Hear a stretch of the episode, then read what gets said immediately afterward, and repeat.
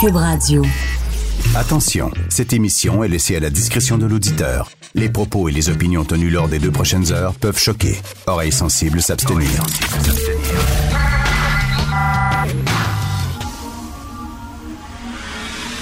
Martino. De 8 à 10. Politiquement incorrect.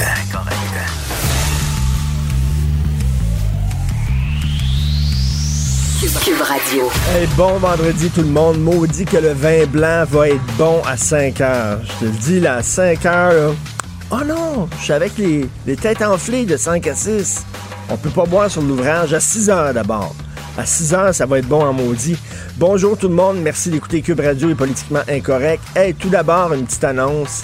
C'est mon anniversaire de mariage aujourd'hui. Ça fait 16 ans que je suis avec euh, ma belle Sophie. 17 ans, en fait, qu'on est ensemble. Puis on s'est mariés un an après s'être rencontrés. 16 ans de mariage.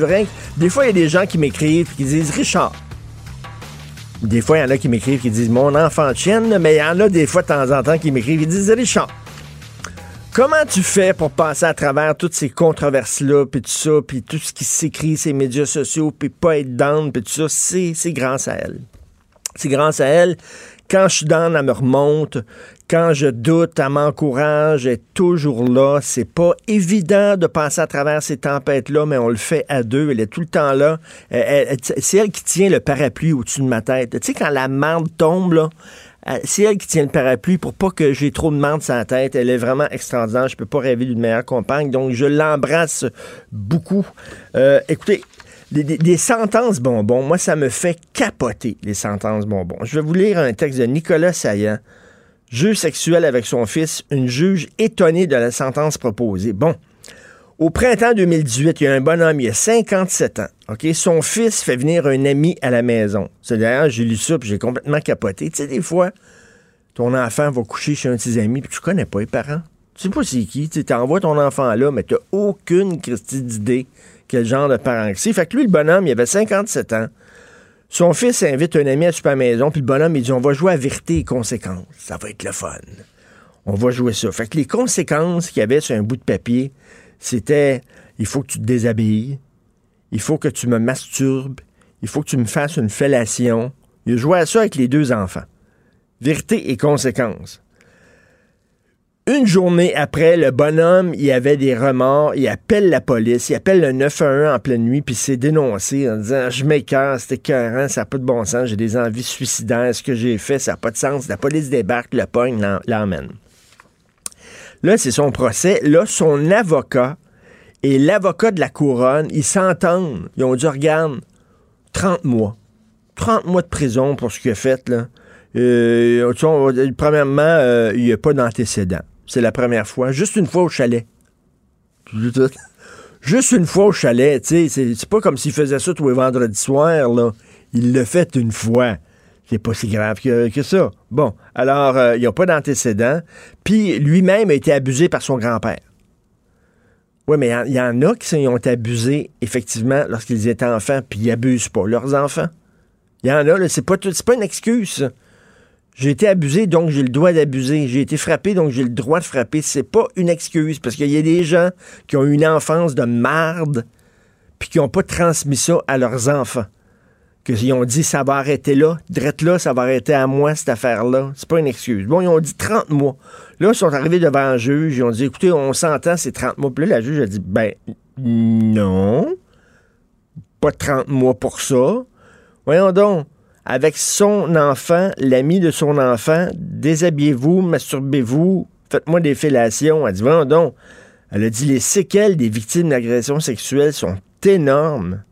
Elle dit, euh, c'est pas 30 mois. Donc, les deux avocats, et procureur et de la couronne, et l'avocat de la défense, étaient entendus pour 30 mois. Les autres, ils trouvaient ça bien cool, 30 mois. C'est- complètement hallucinant. Alors, on parlait bien sûr hier euh, de l'UPAC, que ça n'a pas de sens. Et là, c'est la démission du patron de la SQ. Là, il y avait Martin Prudhomme qui était là, patron de la SQ.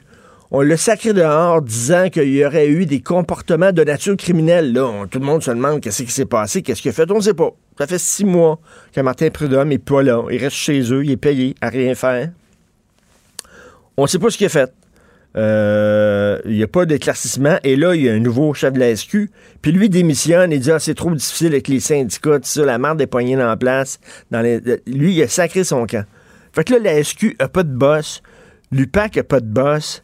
C'est rendu, c'est même plus une joke. Hier, je faisais jouer la, la toune de Benny Hill, comme un thème de, de, ce qui se passe dans la police. Mais là, il n'y a, a, plus de quoi rire. C'est complètement débile. On dirait une république de bananes. Il y a quelqu'un qui écrit ça, je pense que c'est Jonathan Trudeau ou Antoine Robitaille. On dirait une république de bananes. Ça n'a pas de sens de ce qui se passe dans nos services de police. Puis dire, dire que l'UPAC a été créé pour rétablir la confiance du public.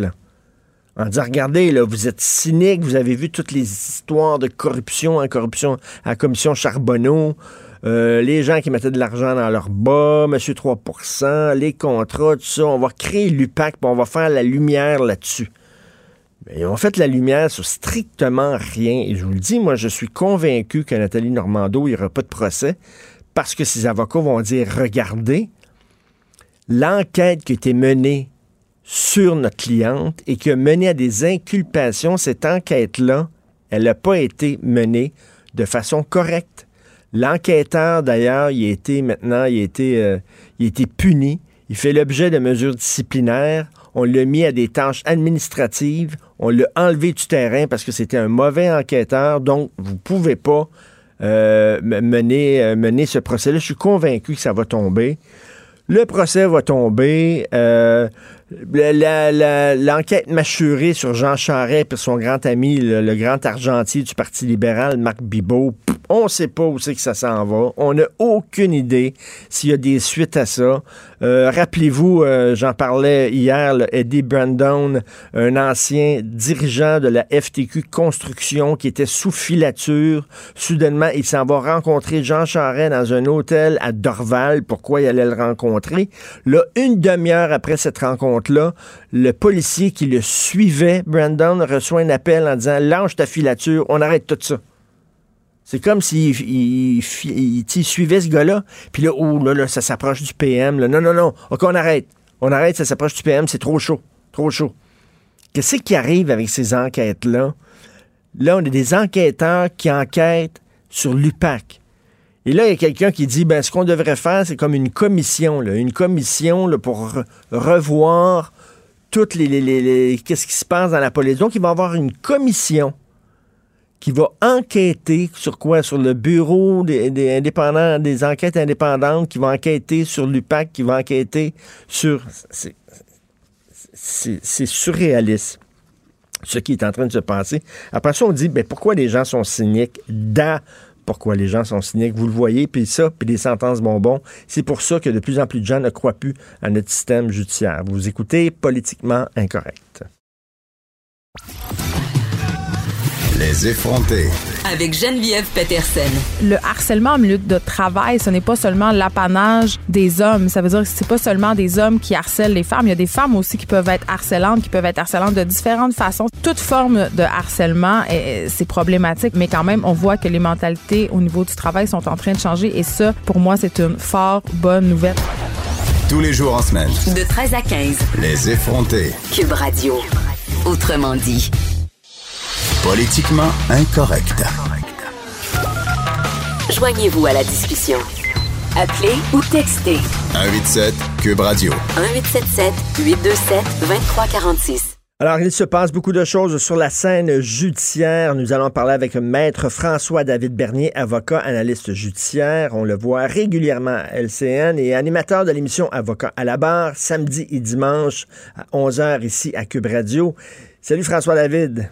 Salut Richard. Écoute, j'aimerais ça, Lorraine, tu sais ce qui se passe à l'UPAC, puis euh, le Bureau des enquêtes indépendantes, de la, vue d'un avocat là-dessus. parce que c'est très important quand tu es, es, avocat que les gens aient confiance dans le système judiciaire, que les gens aient confiance dans le système de la police. Là, c'est tout croche, là, ça n'a pas d'allure. Hey, tout croche. C'est sûr que pour, pour la confiance, là, on n'est vraiment pas là. Euh, ça n'a pas d'allure. Hier, hier, je parlais euh, à un policier, Jean-François Brochu, qui est analyste euh, avec LCN. Il disait on, efface puis on recommence. On, ferme la business, mais on la repart. Ben, c'est ça qu'on devrait faire en disant écoute, c'est tellement tout croche à l'UPAC, on, on, ferme ça. Là. Ben, honnêtement, c'est ça n'a pas de sens ce qui se passe là. Euh, parce que, tu sais, c'est un, un corps, l'unité permanente anticorruption. On est là pour euh, superviser qu'il n'y ait pas euh, de corruption. Puis on se rend compte qu'il y, a des agissements qui seraient vraiment pas légitimes. Là. Puis même je suis poli, là. je veux pas. Ben parce que je suis poli, parce qu'on on parle pratiquement d'actes criminels qui auraient pu avoir lieu. Là. C'est, Alors, ah puis la euh, chicane est poignée. Là, le nouveau, euh, le patron de la SQ qui a sacré son camp parce qu'il dit les, les relations avec les syndicats sont trop difficiles. Ça a l'air, il a l'air d'avoir des camps, des clans, des, chicanes à l'interne. Et c'est n'importe quoi. Ben oui, mais on se demande c'est quoi les motifs de tout ça. Pourquoi ben des gens agiraient comme ça? Parce que euh, ça coule, là. il y a du coulage, là. ça n'a Ben pas de sens. Là. Le- le- y a, il y a des gens qui, qui, qui laissent couler de l'information, qui sont dommageables pour tout l'organisme. Là, puis Ah on se demande c'est- quoi les motifs. Là. Des, que- On comprend plus rien. On regarde ça, on comprend plus rien. Écoute, on va parler de la scène judiciaire. Le Mhm. père de la fillette martyre de Granby, qu'on ne peut pas nommer encore. Je trouve ça incroyable. Elle, elle est morte, puis elle n'a pas de nom. Il me c'est comme si elle était morte deux fois. On peut même pas. Elle est anonyme. C'est comme si on l'avait jetée dans la fosse commune. Ça n'a pas de sens. En tout cas, bref, on peut pas euh, dire son nom. Donc, le père de cette fillette-là qui est remis en liberté, il y a bien des gens qui sont vraiment furieux. Comment tu peux expliquer ça, toi? Ben, c'est dur à expliquer, mais faut faut comprendre. Bon, en premier lieu, il y a un juge de la Cour du Québec qui a, pour lui, il l'a pas libéré. Là, on se rappelle. Là, et puis c'est des critères. Hein, c'est tout le temps voir est-ce que c'est un danger pour euh, Ben oui. pour le public. euh, puis après ça, est-ce qu'il va se sauver, est-ce qu'il va se présenter en cour. Puis le dernier, mais c'est lui qui, qui s'accroche le plus. Là, il appelle ça considérer, euh, déconsidérer l'administration de la justice. Puis ça veut dire en d'autres mots, euh, on a-tu de l'air tout croche en le libérant? Si oui, euh, on devrait peut-être pas le libérer. Mais à faire attention, c'est pas seulement la médiatisation. Là, c'est ils disent tout le temps que c'est quelqu'un de, de, de bien informé qui comprend pourquoi on libère cette personne-là. Parce que Richard, on- ça énerve le monde quand je le dis, là, mais la règle, c'est de remettre en liberté. C'est comme ça. À moins que ce soit un meurtre. Là. Un meurtre, c'est un autre dossier, une autre façon ça, mais il y a de des gens qui disent ouais, mais il mérite d'être en dedans, puis il faut, euh, il faut le punir. Mais c'est ça, le système de justice, c'est pas là pour la vengeance. C'est pas là pour Non, ça. Là. ça, C'est, c'est pas. le système de justice, c'est froid. Ça enlève l'émotion, puis ça regarde ça Ouais. froidement en disant ce gars-là, est-ce qu'il pose un danger pour la société Il va-tu commencer à battre tous les enfants qui croisent euh, dans la rue là? Non. tu Donc. Il- euh, C'est ça, il va-tu ré- récidiver? euh, et puis, euh, on, on oublie, ça, on l'oublie pas mal. ben, Il y a une présomption d'innocence. Ben je oui. le répète, mais au Canada, on est innocent jusqu'à preuve du contraire. Puis heureusement, Donc, des fois, c'est frustrant ce maudit système-là, mais heureusement qu'on est innocent jusqu'à preuve du contraire. Ben oui. Ah non, on oublie tout l'abus, là, Ben justement, la nouvelle, euh, la semaine dernière, il y avait un gars qui était euh, avait jugé en quelques heures à Cuba, puis il y a 10 ans de prison dans une prison horrible. là. Tu sais, Ben je veux oui. dire, on oublie tu sais, que le système est, est- est quand même excellent. Mais tu sais, dans ce dossier-là, pour le- le- nos auditeurs, ils vont dire, ouais, mais comment ça? Il y a un juge qui dit blanc, puis l'autre dit noir après, ça n'a pas d'allure, ils savent pas ce qu'ils disent. Bon, ça a l'air de ça, parce qu'un le garde en, emprisonné, puis l'autre le libère. Puis comprenez, c'est qu'un juge de la Cour du Québec a dit on le laisse euh, incarcérer. Puis ça va ça, c'est pas vraiment un appel, mais c'est comme une révision d'une cour supérieure. C'est la Cour supérieure, justement. Mais là, il y aurait eu des nouvelles informations. Ça peut évoluer. Ce qu'on sait, parce qu'il y a- une ordonnance de non-publication qui frappe ça, là, on peut pas dire le, détail. Puis il y aurait eu un nouveau document, des nouveaux éléments qui diraient que le juge qui révise dit ben avec ça euh, je, je vais le libérer j'ai des garanties qu'il fera rien de mal et il a même dit il aurait même dit le juge euh, que si le public avait connaissance de l'information qu'il a, qui est frappée de non-publication, ben, il- le public comprendrait mieux pourquoi il est libéré. OK. Mais ça, c'est c'est ce qui a été dit. Euh, mais c'est sûr que moi, quand, quand on voit ce genre de drame-là, puis quelqu'un qui est impliqué, un père qui aurait laissé faire des abus sur sa fille, ben, c'est sûr que dans la confiance du public, puis dans le Ben dernier oui. critère, là, ben, ça écorche Ben, un comme peu. tu dis, on n'a pas tous les documents là, qui nous permettent euh, d'avoir un portrait clair parce qu'il y a un interdit de non-publication. C'est ça Ouais. l'affaire. Donc, lui, le juge, il sait des affaires que nous autres, on ne sait pas. Donc, c'est très difficile pour nous de ça. juger. Écoute, je vais te parler, moi, ça me passionnait cette histoire-là. Euh, Sofiane Gazi, un gars, euh, sa femme est enceinte de neuf mois, il chicane avec, il a des problèmes de consommation de drogue, il prend un- une fourchette à steak, tu sais, les fourchettes à Ah. barbecue, là. Il t'y rentre ça dans le ventre. Évidemment, il poignarde son enfant à naître. Euh, L'ambulance arrive, on lui fait une césarienne. Le petit bébé, il sort de son ventre. Il respire quelques minutes et il meurt. Et là, il- lui est inculpé de meurtre. Mais je, je le rappelle, ça, là.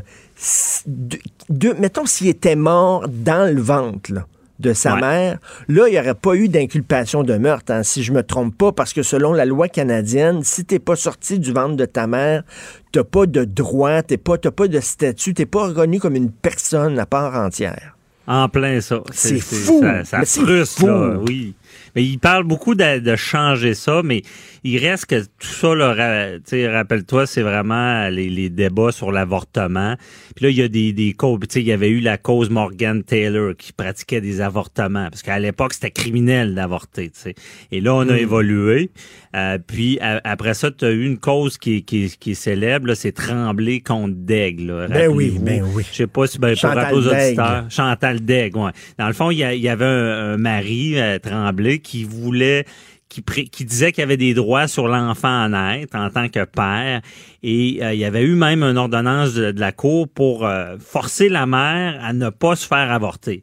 Elle avait dit non, ça sera pas comme ça. Puis durant le procès qui était rendu à la Cour suprême, elle a été à l'étranger, je sais pas où, et elle s'est fait avorter. Donc, le procès avait plus lieu d'être. Mais ils ont rendu un jugement quand même, puis c'est là qu'ils sont arrivés avec cette notion-là de dire que euh, le fœtus n'est pas encore une personne, il faut Mais- mais- soit mais- mais ce- vivant et viable. là. Mais selon la loi canadienne, il n'y a aucune différence entre un fœtus de 9 mois qui va peut-être voir le jour dans 3 minutes, puis un amas de cellules au tout début d'une grossesse. Je capote, ça me rentre pas dans la tête. C'est pas la même non, affaire. mais c'est pas logique, tu sais, c'est Ben pas logique. C'est, c'est, mais même avant, il y avait des comités d'avortement hein, pour se faire avorter. Puis, mais maintenant, c'est ça que certaines personnes disent, c'est que le- quand c'est un bébé, c'est un humain. Tu sais, je veux dire, tu Ben peux, oui. c'est pas, c'est pas pareil à avorter Puis quand lui, c'est au début que puis lui, quand c'est à la fin. 2 mm, mettons, à gauche avec son couteau à steak, il l'aurait tué le bébé dans le ventre, puis lui, euh, il n'y aurait pas eu d'inculpation de meurtre, il y aurait eu une inculpation de quoi? Tentative de meurtre sur la mère? C'est tout? Tentative de meurtre, voie de fait grave, tout ça, mais Comme non, si elle avait, comme si elle avait dans son ventre un kiss, là, comme ça, Ouais. comme si c'était pas un être humain, c'était comme une boule de chair. là. En plein ça. Mais honnêtement, là, il a plaidé coupable en passant. Fait que, Oui. euh, puis, puis de toute manière, comme tu dis, les, les critères étaient là. Il était, il, il avait vécu, là, il était vivant et viable. là. Euh, donc, euh, c'était un meurtre. Là. Il a plaidé coupable à un meurtre deuxième degré. Mais si effectivement il était décédé là, dans le ventre, puis qu'il n'y avait pas tous les critères, qu'il y avait eu des battements où son sang avait circulé le, le moment qu'il était sorti, parce qu'il n'est pas obligé de respirer, il faut qu'il y ait comme une activité, une vie. C'est Et- incroyable. Il faut que ah, c'est technique, c'est dégueulasse écoute, de parler comme il, ça. Il mais- sort, là, mettons, il respire une fois.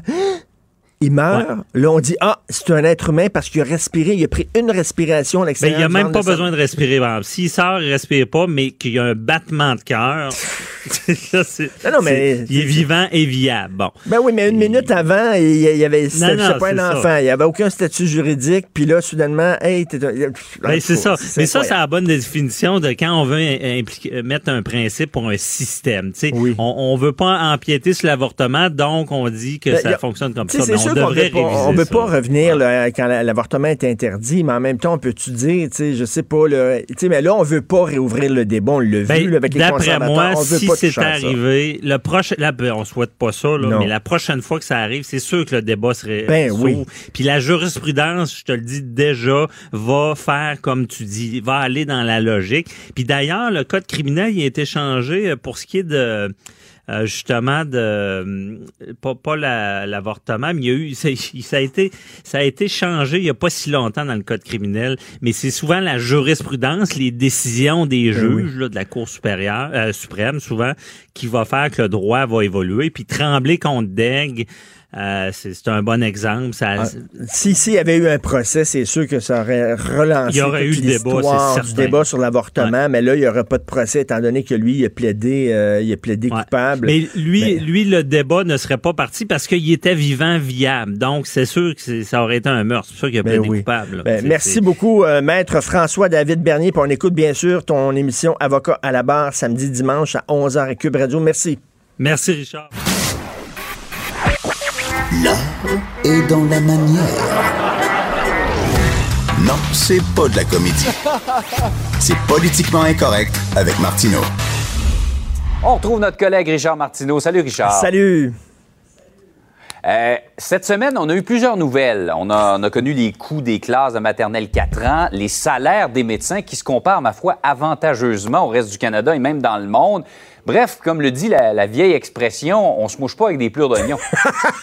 Je la connaissais pas, celle-là. Mais écoute, moi, j'ai deux devises là, pour le Québec parce que, tu sais, notre devise, c'est on se souvient, bien sûr, je me souviens pas vrai, on se souvient de rien. Au Québec, on a vraiment une mémoire de poisson rouge. Là. On se souvient de strictement rien. Donc, j'ai le choix entre deux devises. Euh, écoute, vous êtes plus riche que vous le pensez, qui est déjà le slogan d'une banque, ou alors au yamble la dépense. Au yamble la dépense. OK, alors on va regarder ça. J'ai trois histoires comme ça. Bon, les médecins québécois. On disait, Jean-François, depuis, depuis longtemps, il y a un rattrapage à faire quand on compare le salaire des médecins québécois au salaire de nos voisins, les médecins de l'Ontario. Ça n'a pas de bon sens. On n'est pas assez suffisamment payés. Bon, là, non seulement il y a eu un rattrapage, mais on les a dépassés. Là, on est parmi les médecins les mieux payés au monde. Au monde, on rit pas, là. Si on payait les médecins à leur juste valeur, on sauverait au Québec 870 millions de dollars. OK? Donc, on les paie 870 millions plus que ce qu'on devrait les payer. Au yamble les dépenses. Nous autres, on est riches. Au monde, il faut se rappeler ça. On n'est pas une des provinces les plus riches au Canada, au Québec. On est une des oh, provinces les plus pauvres au Canada. Alors, deuxième On a besoin de péréquation. Ben, écoute, on a reçu 1,3 milliard de... Euh, euh, non, on a reçu euh, plusieurs... 12 milliards, excuse-moi. 12 milliards de dollars de péréquation parce qu'on est pauvre, là, vraiment. Là. Mais on se conduit comme si on était riche. Les locaux pour la maternelle à 4 ans, ça devait coûter, la CAQ avait dit, 120 000 chaque local. Pas plus que ça. 800 000. Ça va coûter 800 000 chaque local. Écoute, il y en a qui se graissent la patte, il y en a qui ont du fun. C'est le gouvernement qui paye. Ah ouais, au la dépense, ça va être le fun. C'est toujours comme ça, les systèmes informatiques. Hein. On s'en fout. Rappelez-vous le stade olympique. Hein, quand on a construit le stade olympique, plutôt que de dire, écoutez, là, euh, on va se faire une fierté, on va travailler fort, on va être solidaire, les, camions rentraient avec euh, chargés de matériel, rentraient ces chantiers, chargeaient pour euh, leur transport, sortaient et faisaient le tour, puis rentraient une deuxième fois. Il y en a plein qui s'en sont mis plein les poches avec ça.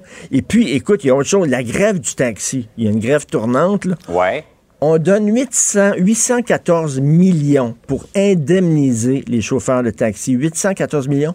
Pour les chauffeurs de taxi, c'est pas assez. Non, ce qu'ils ben veulent, les autres, c'est 1,3 milliard. C'est 1,3 milliard, c'est comme, euh, on est-tu riche, nous autres, ici? Est-ce qu'on a découvert la recette de faire pousser l'argent dans les arbres au Québec? On est surendetté, vraiment. Je m'excuse, mais tu disais, c'était quoi ton affaire avec les pleurs d'oignons? Se moucher avec des. Pas se moucher avec des plures d'oignons. C'est ça. J'en ai un autre, mon pète plus haut que le trou. Au Québec, là, vraiment, c'est ça. C'est comme, si écoute, l'argent, il n'y a aucun problème à gauche et à droite. Donc, euh, non seulement, là, on va rattraper l'Ontario, mais nos médecins vont être les plus payés, parmi les plus payés au monde. On n'a pas... Il faut tenir compte de notre capacité de payer. Ça n'a aucun sens. On perd totalement la notion de réalité au Québec. Moi, ça qu'on puisse faire ça pour nos budgets. J'aime ton slogan d'une ben banque bien connue, effectivement. Vous êtes plus riche que vous, le pensez. Vous êtes plus riche que vous le pensez. Ah oui, tout le monde a chick chick. On l'a vu, les Québécois sont super endettés. Puis si jamais, pendant deux semaines, ils ne reçoivent pas de chèque de paie, il y en a bien, il y a beaucoup, beaucoup de Québécois qui vont se retrouver sur la paille, justement parce qu'on pense qu'on est plus riche qu'on l'est vraiment, malheureusement. Ah, à un moment donné, il faut passer à la caisse. Richard, merci beaucoup. Bonne fin de semaine. On se retrouve Bon week-end tout le monde, lundi. Martineau, franchement, même avec les cheveux gris, il reste un animateur très coloré, Politiquement incorrect. On va parler à Steve Fortin, chroniqueur et blogueur au Journal de Montréal, Journal de Québec. Steve, la campagne anti-loi 101 a commencé. Oh oui, j'ai vu ça comme toi. Donc euh, c'est, je, des fois là, je me demande, euh, je me demande vraiment si euh, si on accorde trop d'attention à ça. Mais comme mm. ben, ça arrive souvent, moi il y a des gens qui me disent, quand j'écris là-dessus, là, on me dit ouais ben c'est ça, on, on peut-tu passer à d'autres choses? On, mm. on, en a assez entendu parler. Puis pourquoi ramener tout à la loi 21 Puis tout à coup, ben là on apprend qu'il y a des gens qui vont faire imprimer là, des dizaines de milliers de macarons. Euh, on me dit aussi, parce que j'ai regardé un peu, j'ai sondé des gens qui, qui, sont à la commission scolaire de Montréal, entre autres, que je connais. Euh, on me dit qu'on espère les porter en classe. Donc euh, déjà, si moi je me présente avec un, un, macaron, par exemple, ou un, si un enseignant ici dans la commission scolaire où je suis, j'ai déjà demandé au président de la commission scolaire, si un, un, enseignant se présente avec un, macaron, par exemple, j'aime Justin Trudeau, dans, puis il va enseigner, ben on va lui dire, écoute, c'est contre le code de vie de l'école, puis ah, oui. ça. Et là, euh, là ça, on me dit qu'il y a, il y a de, plusieurs enseignants de la Commission scolaire de Montréal qui vont vouloir porter ce macaron-là en classe. Et je vais te lire un petit, euh, je vais te lire un petit truc qui, qui est dans l'article de la presse là. Euh, puis on parle un peu du but des gens qui organisent cette campagne-là de macaron anti-loi 21. Leur but est de rassembler d'ici le 6 octobre quelques 50 000 personnes qui porteront le macaron et le signe religieux de leur choix et qui vont participer ce jour-là, le 6 octobre, à une journée d'action publique. Ils veulent générer une discussion sur la loi et changer la vie de ceux qui la soutiennent. Comment? En demandant à 50 000 personnes de porter des signes religieux. Sincèrement, là, ces gens-là vivent dans un univers parallèle et comprennent pas euh, la genèse de ce qui a mené le Québec à vouloir euh, réduire autant que possible dans les institutions et certains postes, pas beaucoup, dans les institutions, euh, viser cette espèce de laïcité institutionnelle. Puis, mais là, excuse-moi, ils veulent manifester avec leur signe religieux, mais il n'y a rien, même la loi, la loi 21, une fois acceptée, ils vont pouvoir se promener dans la rue avec leur signe religieux. Voyons oui, donc. Oui, mais on, comprend, là, on comprend ici que, euh, mettons qu'on dit, bon, ben, garde, nous, là, on veut faire changer d'avis les gens qui soutiennent la loi 21. Fait qu'est-ce qu'on va faire? On va prendre 50 000 personnes, puis on va dire, ben voilà, on va tout essayer de porter le plus de signes religieux possible.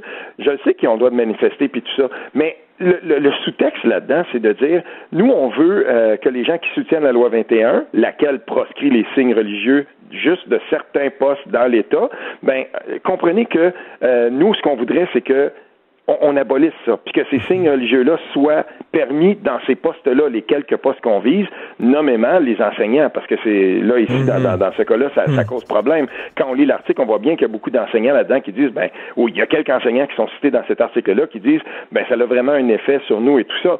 Mais l'affaire, c'est que on, s'en était parlé la semaine passée, Richard. Revenons à la loi 101. Puis au départ, les gens, encore une fois, disaient ben, ça va être l'apocalypse, ça va être hmm. inapplicable. Il y avait eu des manifestations et tout ça.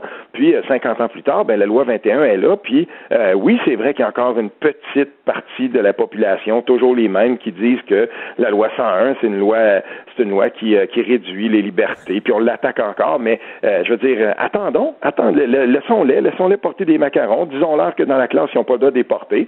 Puis euh, ensuite, je veux dire, on, fera le, bilan tout ça dans ben, C'est ça, puis c'est pas la véritable menace à la loi 101, c'est pas ces manifestations-là, ça va être les contestations devant les tribunaux. Là, on va parler, là, là, ça va être sérieux, mais là, d'ici là, là peut-être que, effectivement, tu as peut-être raison en disant on accorde trop d'importance à ce mouvement-là.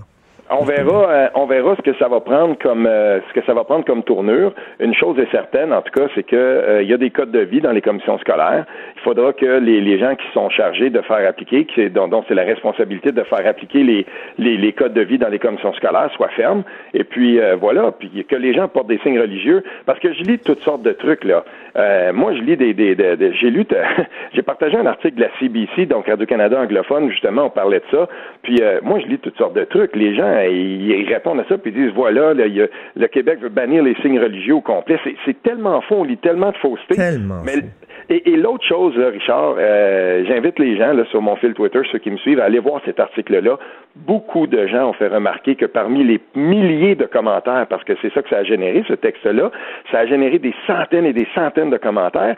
Et c'est drôle, de plus en plus de gens se, disent, ben, non, mais c'est logique. Et, on oui, il y a beaucoup, beaucoup de euh, Canadiens anglais qui nous appuient là-dessus. Peut-être pas dans les médias. Les médias, peut-être pas, nous critiquent beaucoup, mais il y a beaucoup de Canadiens anglais ordinaires qui trouvent ça que c'est tout à fait logique et que ça tombe sous le sens.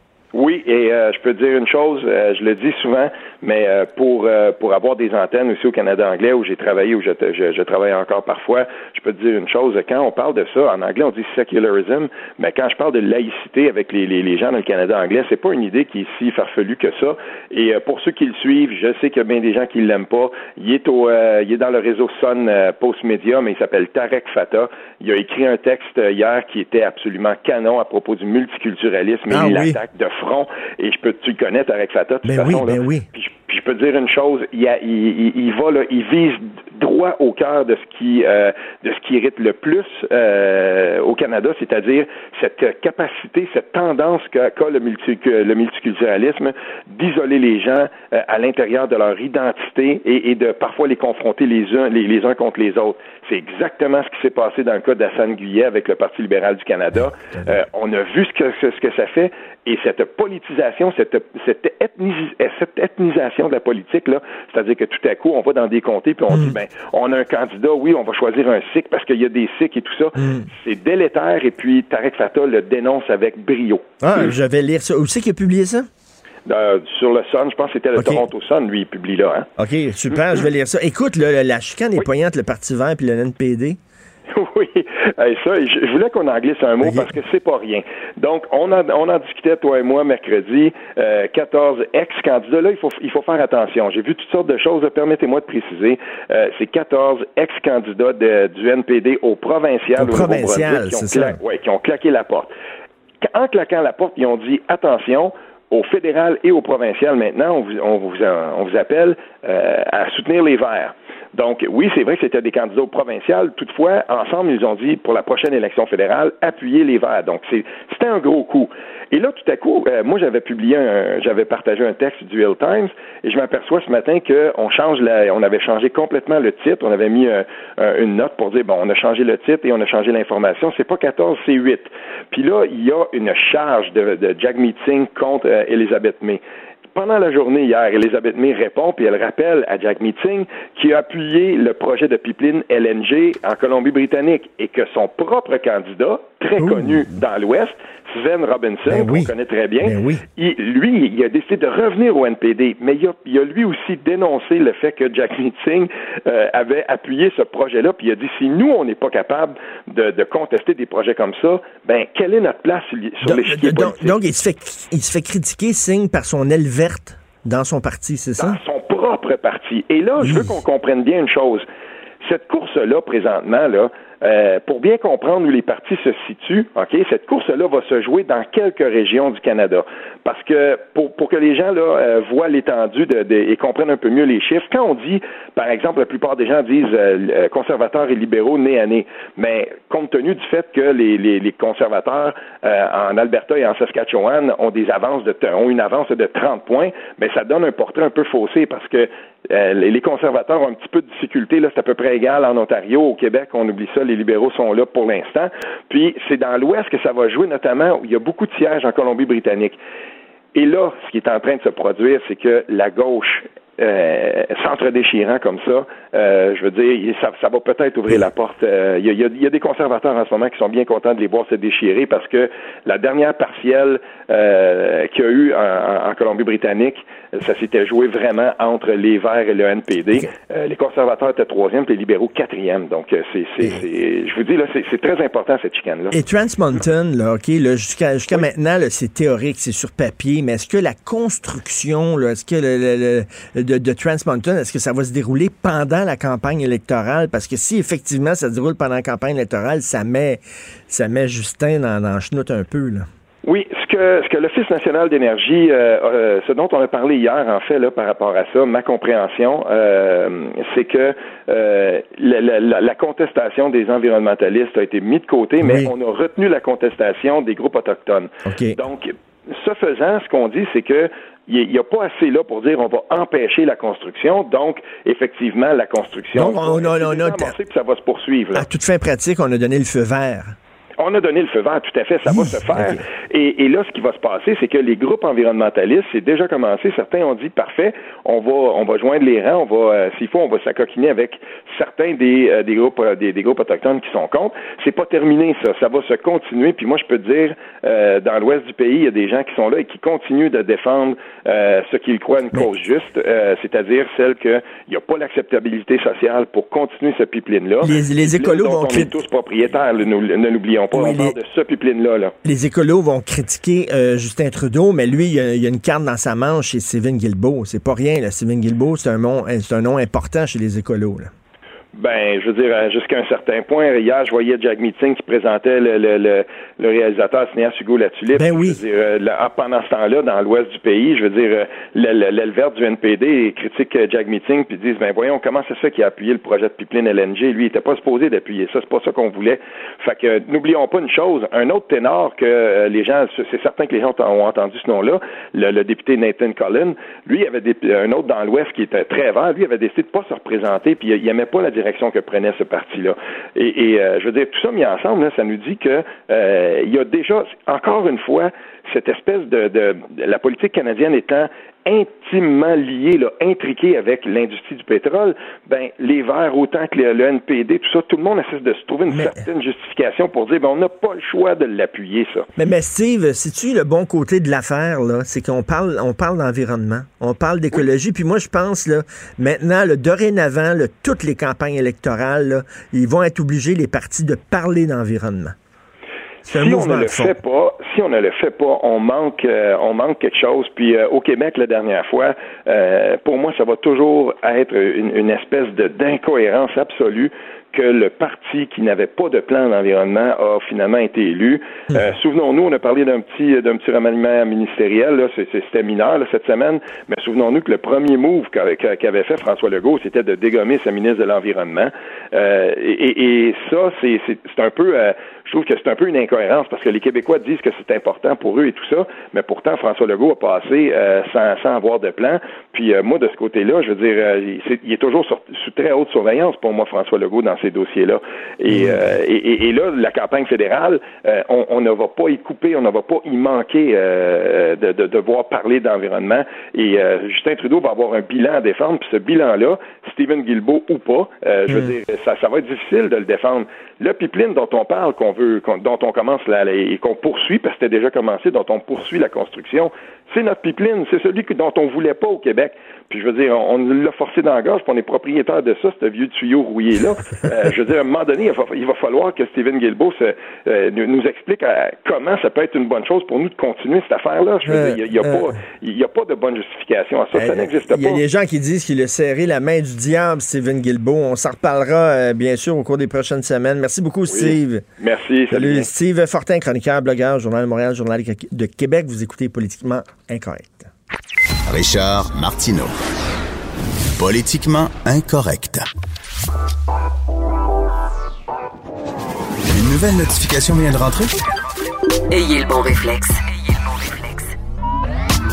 Pour comprendre les dernières nouvelles, Cube Radio. La nouvelle façon de comprendre l'actualité. Martineau, franchement, même avec les cheveux gris, il reste un animateur très coloré. Politiquement incorrect. Alors, on va parler d'économie avec Pierre Couture, chroniqueur euh, économique pour le Journal de Montréal, Journal de Québec. Salut Pierre. Salut Richard. Tu sais que Hugo Veilleux, notre recherchiste ici, me donne tout le temps tes sujets là, dont tu vas parler. Vous communiquez ensemble, tu donnes tes sujets. Puis là, il me donne une feuille avec tes sujets. Puis là, je regarde la feuille, puis ça sent la fin pour les boutiques de Caroline Néron. Là, je me suis dit, j'ai dit, ben non, là, je dis, euh, Hugo, ça n'a pas de bon sens, tu t'es trompé, tu me donnes une vieille nouvelle, là. c'est vraiment, là, ça sent vraiment la fin pour Caroline Néron, là. Ben écoute, il y avait eu un plan d'arrangement avec les créanciers récemment. Euh, elle traînait quand même des dettes de 9 millions, 16 boutiques. On a réorganisé le réseau et de toute évidence, ça fonctionne pas. Caroline Néron s'apprêterait à fermer la compagnie, l'entreprise Caroline Néron, fermer ses boutiques. Il restait six boutiques. Elle dit même euh, qu'elle est incapable de payer actuellement là, c'est, euh, les, pour les baux qu'elle a signés. Ah oui. Euh, alors, ça va pas très bien. La relance est mal faite. A été écorchée beaucoup, hein. Et là, ben, il y a comme il y avait comme une mode. Ces, ces, bijoux étaient très populaires. On a pris beaucoup d'expansion. Puis là, ben, On est Ben, arrivé avec ça, des ça- problèmes financiers. Ça, ça arrive souvent. Tu vois, tu vois trop gros. Tu vois, tu sais, tu, grossis trop vite. David Stee. David là, c'était la Oui, folie. exact. là. tout le monde buvait du thé, là. David Stee. Puis là, ils ont, il y a eux autres, ils ont dit, hey, on va voir grand. Puis là, ils, ils ont vu trop grand. Puis ça, ça a busté. Oui, mais dans le cas de Caroline Néron, écoutez, elle avait fait euh, un plan d'arrangement avec ses créanciers. Elle a payé ses dettes à ses créanciers qui avaient accepté euh, un certain montant euh, beaucoup moindre. Et là, incapable, c'est la presse hein, qui rapporte ça ce matin. Là. Elle, elle a parlé aux gens de la presse et elle dit que, euh, de toute évidence, elle ne pourra pas continuer à opérer euh, de la façon dont elle pensait qu'elle pouvait relancer son entreprise.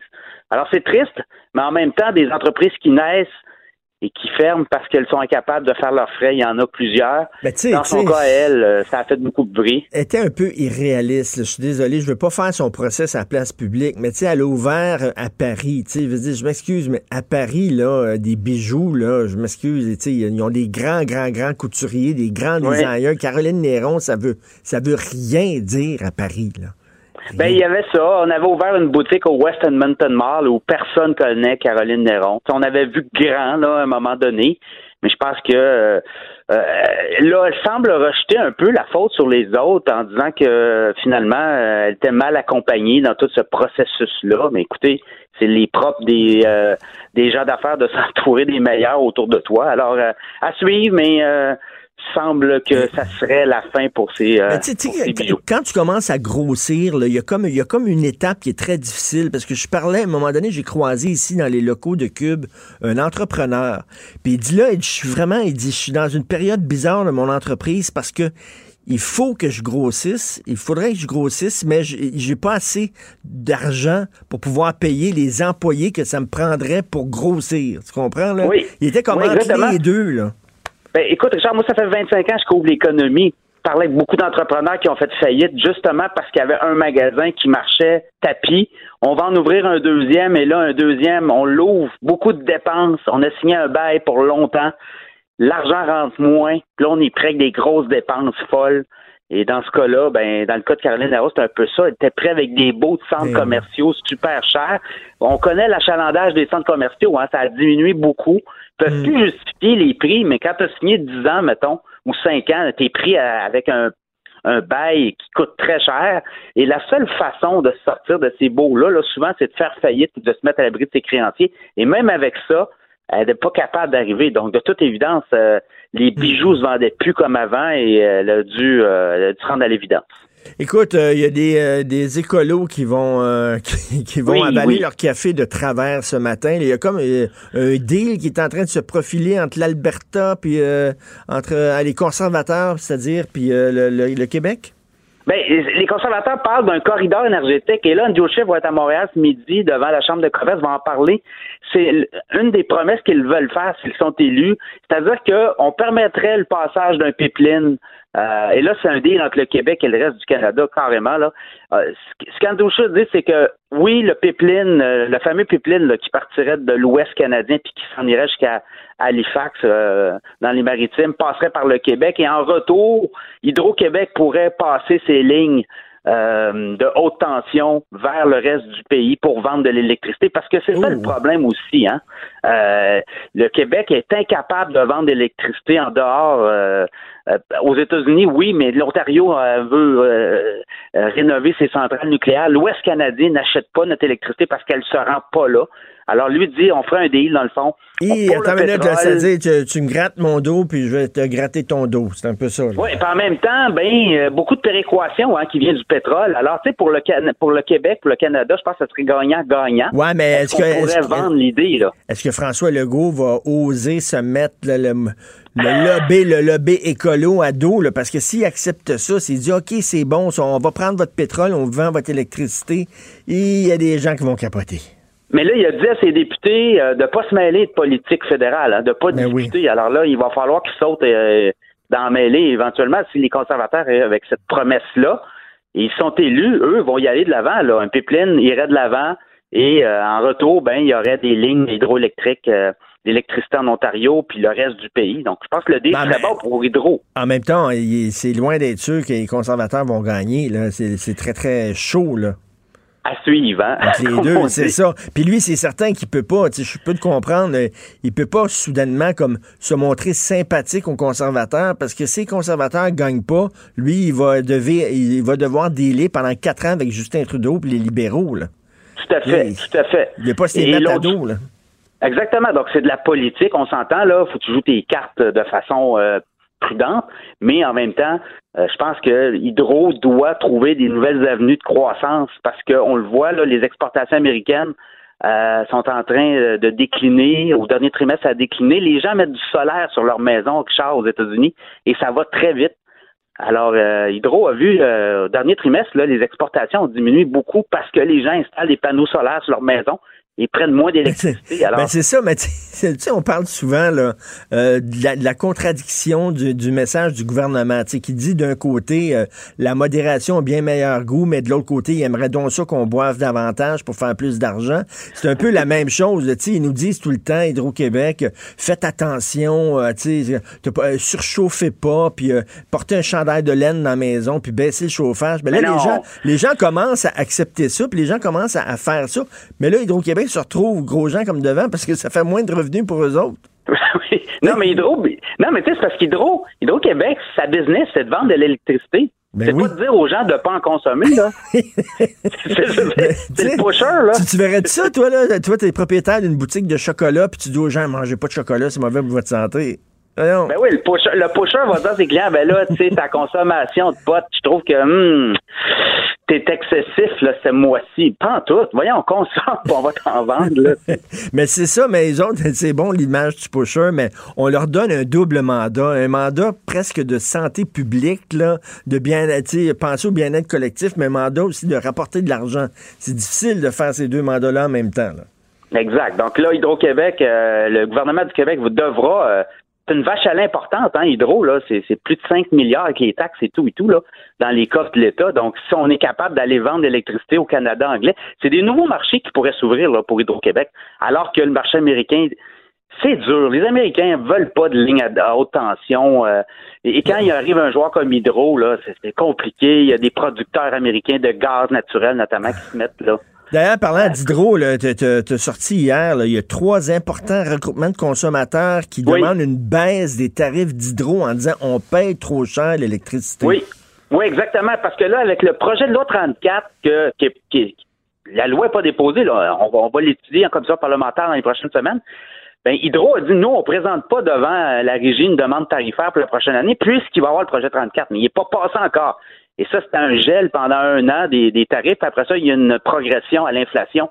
Et quand on regarde les dernières décisions de la régie, ben, il y a beaucoup de décisions où on a challengé Hydro et on a dit ben l'inflation, ça va être moins que ça, les hausses de tarifs. Et là, les trois groupes euh, qui est Option Consommateur, qui est la Fédération euh, canadienne d'entreprises indépendantes, puis les gros consommateurs industriels, c'est beaucoup de monde, ça là. là. C'est peut-être 95% de tous les consommateurs au Québec eux disent non, non, non, Hydro doit déposer une demande tarifaire, on veut regarder les chiffres, et selon eux, il y aurait une baisse de 5 parce que, euh, demandée. Parce qu'une des missions, une des missions d'Hydro-Québec, à moins que je me trompe, c'est nous donner de l'électricité, mais à, faible prix, là, non? Euh, c'est une des missions d'Hydro-Québec, ça? Oui, exactement. Et quand on regarde les prix en Amérique du Nord, ben, on est ceux qui paient les moins chers, là. Les moins chers? Ah, encore, encore, même si on se plaint que c'est cher, là. Oui, oui, non, non, elle pas cher l'électricité. Écoute, au niveau euh, de New York, là, un kilowattheure qu'on paye 7, 7, 8 cents ici au Québec est à 21, 22, 23, 24 cents. Mais l'autre côté, c'est qu'au Québec, on a besoin d'électricité pour se chauffer, alors qu'à New York, on a le gaz naturel, on a d'autres alternatives et il fait moins froid. Alors, il y a ça aussi dans l'équation. Ben, merci beaucoup, Pierre. Merci. Salut, Richard. Pierre Couture, journaliste à la section argent du Journal de Montréal, Journal de Québec. Vous écoutez Politiquement Incorrect. Martineau et l'actualité, c'est comme le yin et le yang. Impossible de dissocier. Politiquement incorrect. Je vous conseille de lire la chronique de José Blanchette dans Le Devoir aujourd'hui qui revient sur toute l'histoire de grossophobie, puis les attaques contre Safia Nolin, puis son vidéo, on la voit nue, puis tout ça. A dit oui, c'est sûr qu'il faut euh, s'ouvrir à la diversité corporelle, c'est bien sûr, bien sûr qu'il faut applaudir les gens qui sont bien dans leur peau, même si ils font de l'embonpoint, euh, c'est correct, mais elle dit mais C'est bien important son texte. Ça dit mais, et c'est un mais de taille, il y a aussi la santé. Il y a un problème de santé quand tu es trop gros. 64% de la population canadienne est en surpoids et ou obèse. Le taux de taille des Québécois pardon, a doublé en 30 ans. Doublé en 30 ans. Moi, je je suis là-dedans, là, et quintuplé depuis 1980. 40 d'entre eux, 40 des Québécois mettent leur santé à risque. Chez les Américains, c'est trois adultes sur quatre qui sont en, surpoids ou obèses. Elle dit ça, elle a dit, tu sais, vraiment, elle a dit, il y, a un problème, là. Il y a un problème. Elle a parlé à un médecin, puis il y a un médecin qui dit, écoutez, là, j'ai rarement vu des obèses, euh, des gros heureux. J'en vois rarement dans mon bureau, dit le médecin. Il dit, tu sais, c'est comme en même temps, oui, il faut pas, faut pas les stigmatiser, faut pas dire, mais en même temps, il faut pas se mettre la tête dans le sable. Tu as un problème de santé si tu es trop gros. Puis euh, au lieu de te dire, ben c'est correct, reste de même, on devrait au contraire t'encourager en disant, ben je sais que tu es, heureux comme ça, mais tu devrais peut-être faire des efforts pour perdre du poids si tu veux vivre plus longtemps. Voilà. Mais Dieu, que c'est pas facile de perdre du poids. My God! J'ai euh, mangé comme un cochon pendant les vacances cet été en France, puis sacrifice, j'arrête pas de faire du... J'arrête pas, mais je fais du vélo tous les jours, puis tout ça, puis Christy, je me pèse à chaque matin, il y a pas une maudite once qui, est partie. Pas une livre, rien, je suis resté stable. Qu'est-ce qu'il faut que je fasse, Christy? En tout cas, bref. Euh, je vais vous parler de, j'en ai pas parlé ici, Hassan Guillet, l'ex-imam Hassan Guillet, euh, Denise Bombardier écrit là-dessus aujourd'hui, qui est devenu, vous le savez, une star. Euh, il a fait un prêche qui a été très, très remarqué lors de la cérémonie à la mémoire des victimes de la tuerie de la mosquée de Québec. Euh, là, les gens l'ont trouvé fantastique parce que, bon, il a joué la carte de la diversité, du vivre ensemble, de l'ouverture aux autres, de la main tendue contre la xénophobie, contre le racisme, contre les préjugés discriminatoires. Et là, bien, le Parti libéral l'a recruté en disant ça va être bon, ça, c'est un gros nom, les gens l'aiment beaucoup au Québec, puis bon, ça va nous permettre d'avoir des votes dans la communauté musulmane. Et vous le savez, euh, là, il y a des, euh, des tweets euh, de M. Guillet, des écrits. Euh, il a retweeté aussi certains textes qui l'ont mis dans l'embarras. En fait, il a applaudi la libération euh, d'un prisonnier proche du Hamas qui était dans une prison en Palestine. Le gars il est sorti de là. M. Guillet l'a applaudi en disant c'est fantastique, bravo. Or, ce gars-là est un extrémiste, c'est un extrémiste dangereux, un raciste antisémite, anti-juif.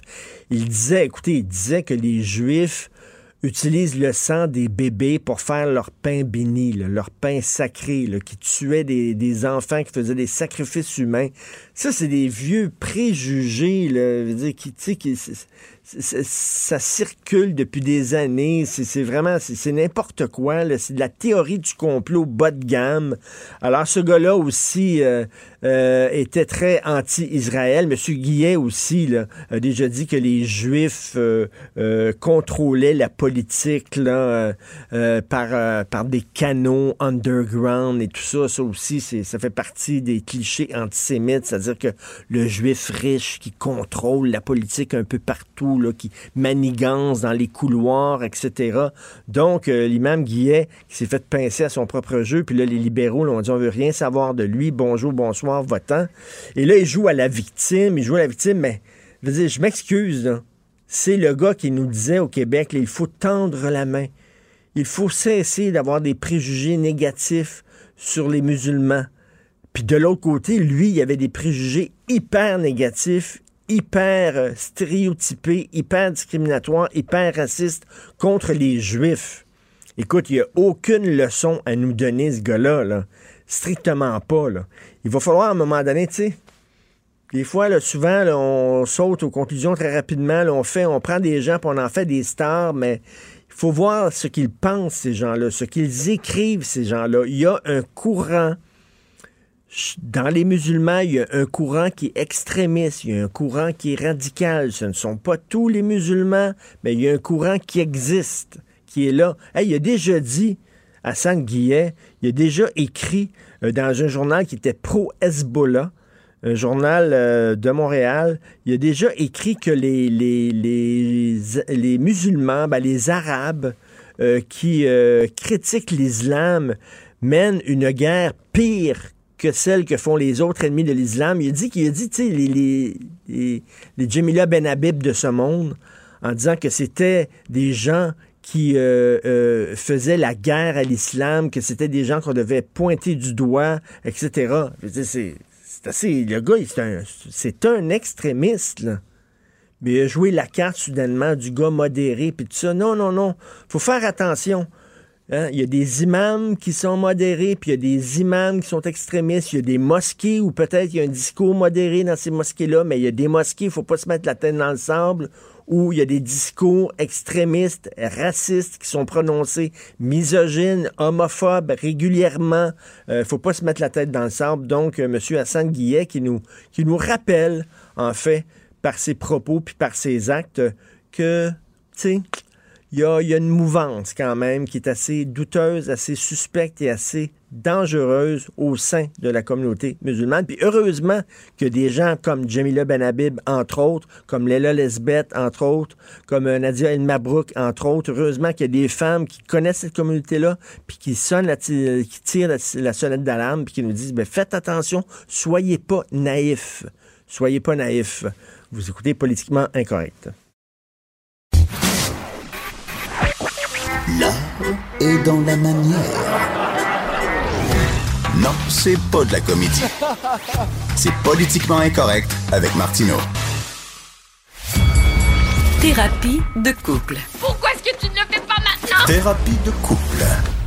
C'est notre thérapie de couple. Alors, chaque semaine, je parle avec ma conjointe, Sophie Durocher. Salut. Salut. Écoute, euh, normalement, au début, cette, euh, ce segment-là, cette chronique-là devait s'appeler euh, Chicane de couple. Puis là, finalement, on s'est rendu compte qu'on chicanait jamais, en tout cas jamais en ondes. Et là, donc, ça s'appelle thérapie de couple. Là, Et- on va chicaner des fois, là. Oui, mais pas aujourd'hui, c'est Pas pourquoi? chaque semaine. C'est notre anniversaire de mariage. J'en ai parlé en début de show. Ah oui? Oui. Ah, ben t'as vendu mon punch alors? Moi, je pensais arriver en disant, hey, aujourd'hui, c'est? Puis là, fait que finalement, tu l'as dit à tout C'est le notre monde au anniversaire de mariage et je vais t'acheter un beau blender. Ah non, j'aimerais mieux un aspirateur. C'est comme ça avant, là. Oui, C'est tout ça, à fait. les, les- les- les- les cadeaux que les hommes donnaient à leurs femmes, c'est des trucs euh, ménagers, domestiques, la reine du foyer pour faciliter leur travail. Mais oui. Mais il y avait, il y avait du bon là-dedans. L'homme, il disait, ma femme travaille très fort dans la cuisine. Je vais, je vais faire, je vais lui acheter des, des instruments qui font qu'elle va pouvoir faire ça en moins de temps, puis elle va pouvoir avoir plus de temps pour elle, puis pour se reposer. Il y avait un côté altruiste là-dedans. On rit de ça maintenant, ces cadeaux-là, mais il y avait... Si jamais tu veux te défaire ton image de mononcle, mettons auprès de Vanessa Destinée, ne dis pas ce genre de choses-là. Non, mais c'est vrai. Mais À non, là, oui. Il faut, faut, faut, faut pas juger ça avec la lumière des yeux d'aujourd'hui. À l'époque, le gars disait, regarde, elle travaille très fort dans la cuisine, je vais l'aider, je vais lui donner Oui, un mais il n'est pas, robot il est pas obligé d'y offrir ça le jour de leur anniversaire de mariage. Il peut y offrir ça, mettons, euh, n'importe quand pendant l'année. Le jour de l'anniversaire de mariage, c'est là que tu fais des vrais cadeaux. D'ailleurs, j'ai très hâte de savoir ce que tu vas m'offrir pour notre anniversaire de mariage. Tu me dis que t'en voulais pas de cadeau. Oui, mais on sait jamais. Surprends-moi. Ah, ça, c'est ça, c'est ça. Ça, c'est tellement féminin, hein? Ça, les filles, le tabarnouche, pouvez-vous dire ce que vous pensez? Là, ils disent achète-moi pas de cadeau, mais dans le fond, il faut que tu comprennes que ce qu'ils veulent dire, c'est achète-moi un cadeau. Je veux dire, si tu veux un cadeau, dis achète-moi un cadeau. Dis, je sais pas, dis pas achète-moi pas de cadeau. Mais tu me donné, OK, là, tu dis- Richard, ça fait 17 ans qu'on est à ensemble. boire, là. À un moment donné, il faut tout le temps vous décoder, Christy. Pouvez-vous parler correctement? C'est ça, l'affaire. Entre gars, là, on aime ça parce qu'on, on, on- tu sais, quand, quand un gars dit, mettons, je veux pas de bière, ben, il veut pas de bière. Il, il dit pas, je veux pas de bière pour que tu dises, ben oui, tu veux une bière. Hey, les femmes, c'est tellement difficile à décoder. D'abord, euh, commencer Ah, par ouais. trouver notre point G, puis après, on va s'en reparler. c'est vraiment difficile décoder une femme. Non, moi, quand j'ai. Ça fait 17 ans qu'on est ensemble, donc tu devrais savoir que quand moi je dis je veux pas de cadeau, ça veut dire je veux pas de cadeau. Je suis pas ce genre de femme qui joue à, à dire le contraire de ce qu'elle Bon. pense. Puis, euh, tu sais, si je te demande est-ce que j'ai grossi, je veux que tu me dises si j'ai Non, non, grossi ça, ou c'est pas. correct. Le Patrick Huard l'avait dit, femme ta gueule. le meilleur conseil qu'on peut donner à un homme, femme ta gueule. Ça, c'est bon. Patrick Huard, il va passer à l'histoire pour cette pour cette phrase-là. Puis je pense que ça doit être gênant pour lui parce qu'il se promène dans la rue. Puis là, les gens, les gars doivent l'accoter en lui disant femme d'ailleurs. Euh, ça doit pas être super rigolo quand même de se faire dire ça tout le temps. Mais c'est vrai que c'est une phrase de Patrick Huard. Bon, moi, je veux qu'on parle de notre mariage parce que J'ai un problème avec mon casque. J'ai un problème de son, excuse-moi. En tout cas, c'est pas grave. Euh, les, quand on s'est mariés, quand on s'est rencontrés, toi et moi, la plupart des gens disaient ça durera pas cette affaire-là. Pourquoi? Parce que on était trop différents toi et moi. À l'époque, toi tu avais l'image du gars super baveux et moi de la fille super gentille. Tu sais, je recevais des des artistes à mon émission, puis j'étais fine avec les artistes, puis là je leur déroulais le tapis rouge, puis tout ça. Les choses ont bien changé T'es depuis. contaminé, je t'ai Et toi, contaminé. tu m'as contaminé. Et là, maintenant, je suis ben, devenue... Avant, tout le monde t'aimait. Oui, tout le monde m'aimait. Il y, avait, J'étais... il y avait des textes positifs de, sur toi dans les journaux, Oui. une fille pétillante, intelligente, tout ça. Puis depuis que t'es avec moi, là, c'est comme, euh, tu sais, Ben, il est je t'ai- arrivé deux choses je dans t'ai ma vie. traîné dans ma marde. Toi et l'Empire québécois. Depuis que je suis dans l'Empire québécois, évidemment, je suis une vilaine. Fait que une- t'as tout- t'as perdu, toi, en t'associant à moi. Ben, écoute, moi, je pense que j'ai beaucoup gagné parce que j'ai euh, euh, mis en valeur mon côté plus abrasif et toi, t'as mis en valeur ton côté plus sensible. Ah oui? Oui, à Et, mon euh, contact. Tu penses que les gens ont découvert mon côté sensible? Ben, moi, je pense que les gens ont découvert ton côté drôle grâce à moi. Non, mais quand tu écris des chroniques, je t'encourage tout le temps à faire ressortir ton côté sensible et ton côté drôle qui a toujours été là, mais que les gens peut-être de- connaissaient moins. On s'est jamais parlé de ça. On s'est jamais Oh parlé de ça. Autour, autour de toi, quand tu as commencé à sortir avec moi, Ouais. c'était quoi la réaction, tes amis, puis tout ça? Ben, c'est parce que il Qu'est-ce faut qu'il disait, raconter l'ensemble de l'histoire. C'est que toi et moi, avant de sortir ensemble, on se détestait.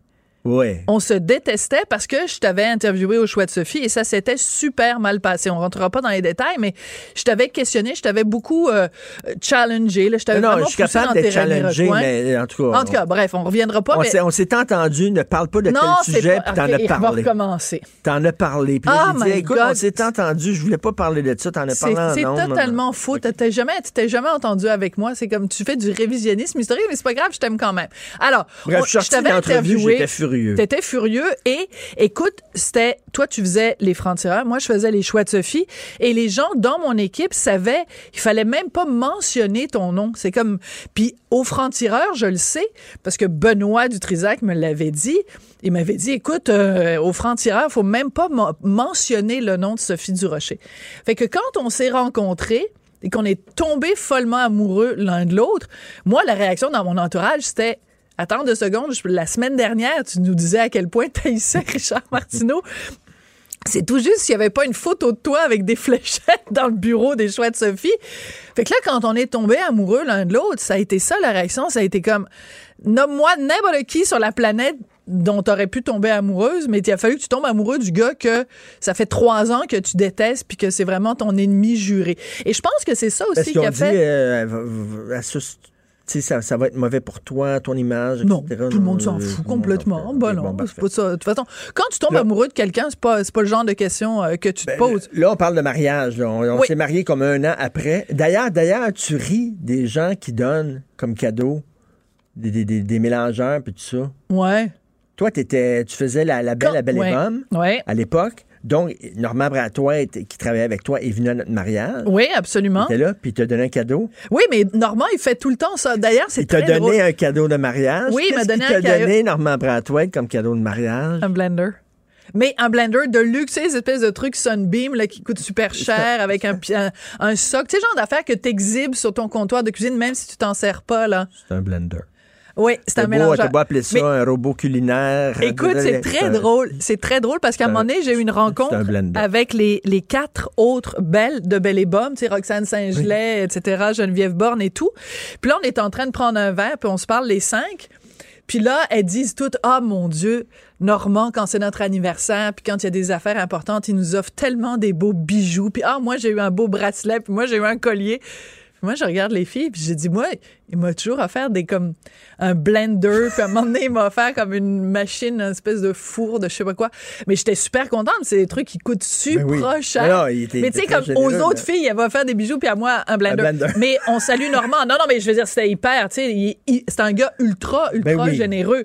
Mais moi, je trouvais ça super sympathique d'avoir ça. Et pourquoi on s'est marié? Pourquoi on s'est marié? Pourquoi c'est, on, pourquoi on n'a pas vécu en union libre? Euh, Les, les gens me demandaient. Moi, moi j'étais, moi, j'avais j'avais deux enfants Oui, d'une autre union. mais tu n'étais pas marié, mais tu avais deux enfants. Je n'étais pas marié avec ma conjointe de l'époque, mais j'avais deux enfants. Et je, je voulais me marier parce que je voulais dire à mes enfants, euh, ce n'est pas une fille de passage. Euh, Papa s'est pas fait une petite blondinette comme ça.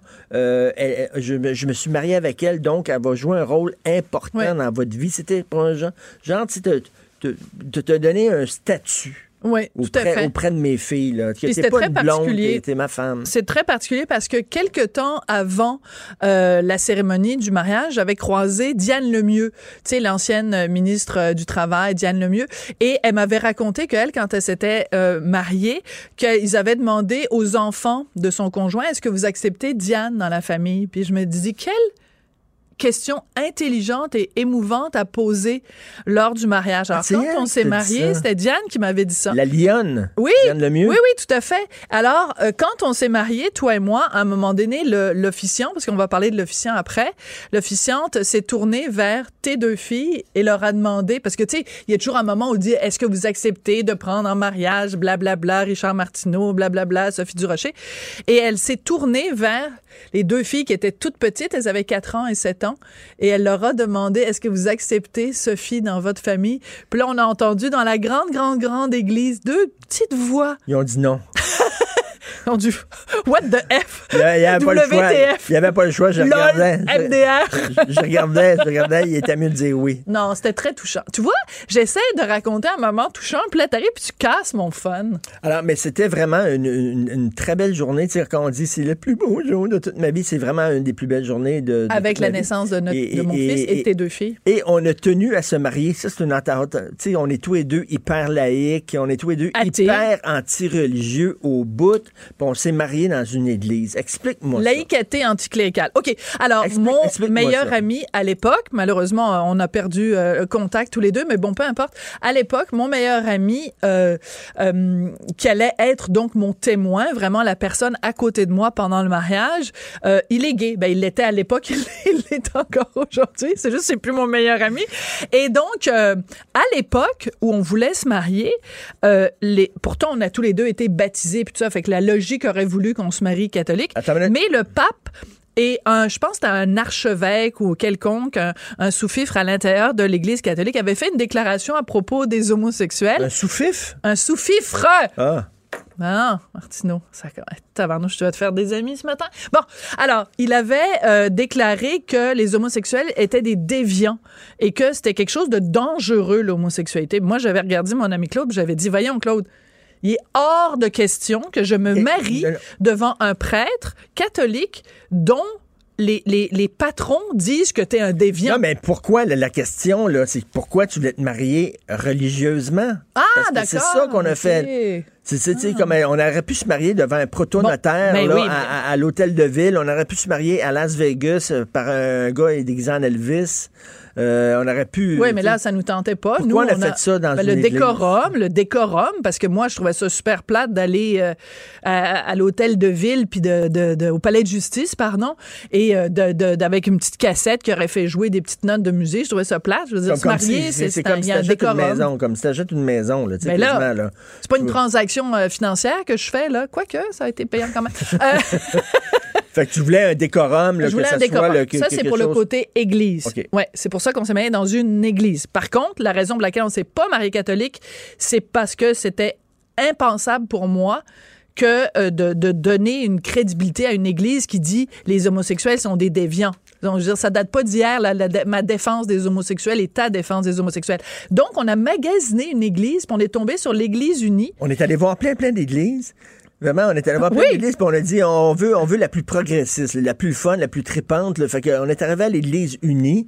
Euh, eux autres, ils ont des femmes. des femmes euh, officiantes, des femmes prêtres, mais depuis même avant que les femmes aient le droit de vote au Canada, il y avait des femmes prêtres à l'Église unie. Ils ont, ils ont Donc, des, des femmes- prêtres des- gays, des prêtres mariés. gays.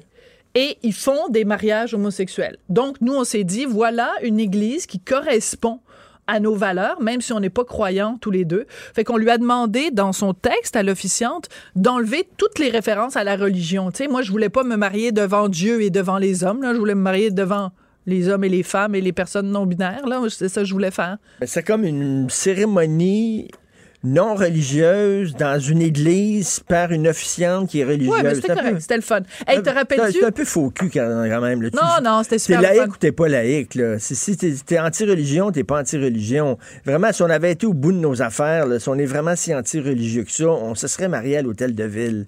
Je veux dire, c'est- non? On- Bon, moi, je veux pas de problème avec ça. Avec le décorum. D'ailleurs, elle parlait tu un Anglais. anglophone? Oui, alors je veux la raconter, la blague. Ou veux- veux-tu la raconter? Vas-y. OK, c'est super drôle. Donc, elle, c'était- c'est une anglophone. Et euh, à un moment donné, il faut échanger des vœux. Tu parce que là, on avait préparé chacun un petit texte sur ce qu'on. hein. Alors, elle dit c'est le moment d'échanger vos vœux. Changer Là, tout le monde votes. se regarde dans l'église. C'est le moment d'échanger vos vœux. Fait que là, parce que, tu sais, en anglophone, V-O-E-U-X, c'est comme, que c'est ça ce mot-là? Comment ça se prononce? Fait que là, on a échangé vos veaux. Euh, toi, tu m'as donné trois poules. Moi, je t'ai donné un veau. Tu m'as donné un cochon. Je t'ai donné un âne. En tout cas, Mais c'était qu'est-ce très que tu drôle. penses des gens qui se vivent euh, en union libre, à côté, comme on disait avant? Bon, j'ai aucun problème non, non, non, ça. mais qui veulent avoir les mêmes avantages que les couples mariés. Ben, ça n'a pas de sens. Pourquoi? Ben, pourquoi pas? Ben, parce que c'est un, c'est un, c'est un choix que tu fais de te marier parce que en te mariant, c'est un engagement légal. Je pense, par exemple, au fameux cas de euh, Eric versus euh, Lola. Ben, je veux dire, euh, Lola, si elle n'a pas été capable de convaincre Eric, alors qu'ils ont fait des enfants ensemble et que le gars, c'est un multimillionnaire, pour ne pas dire un milliardaire, comment se fait-il qu'elle n'a pas été capable de le convaincre, de dire, regarde, moi, là, avant qu'on fasse un enfant, là, avant qu'on se... Je veux que tu t'engages, je veux qu'on se marie pour Ouais, me ben, protéger, justement, moi, et on, protéger ce les serait enfants. les mêmes droits pour les gens qui sont en union libre. Les gens se marient moins, de, de moins en moins. Les chiffres le démontrent. Donc, écoute, là, maintenant, la nouvelle façon d'être ensemble, c'est l'union libre. OK, bon, ben, on va donner les mêmes droits puis les Oui, mêmes mais avantages. prenez cet engagement-là. Prenez cet engagement légal. Puis sinon, après, pourquoi, pourquoi quelqu'un qui n'a pas cette protection... C'est comme, euh, mettons, quelqu'un qui prend pas des assurances, puis qu'après, il arrive un incendie chez lui, puis qui dit, ben moi, je vais avoir les mêmes droits que la personne qui a, qui a pris des assurances. Ben, les as-tu pris, les assurances? Le, le, le contrat de mariage, c'est une assurance de stabilité. C'est une assurance de protection pour toi et pour tes enfants. Fait que pourquoi tu aurais les mêmes droits si tu ne souscris pas à cette assurance-là? C'est Et trop dans, dans- facile. dans ton mariage, dans le rituel du mariage, puis il y avait ça aussi dans le nôtre, c'est que je serai là euh, pour le meilleur et pour le pire. Et, euh, et hier, on a, on a eu euh, Chloé Sainte-Marie qui est venue euh, manger à la maison. Quelle belle soirée. Ah oui, un prochain, à prochainement en, en balado, devine qui vient souper. Là, Chloé Sainte-Marie. Marine Orsini, c'était une soirée Formidable. fantastique.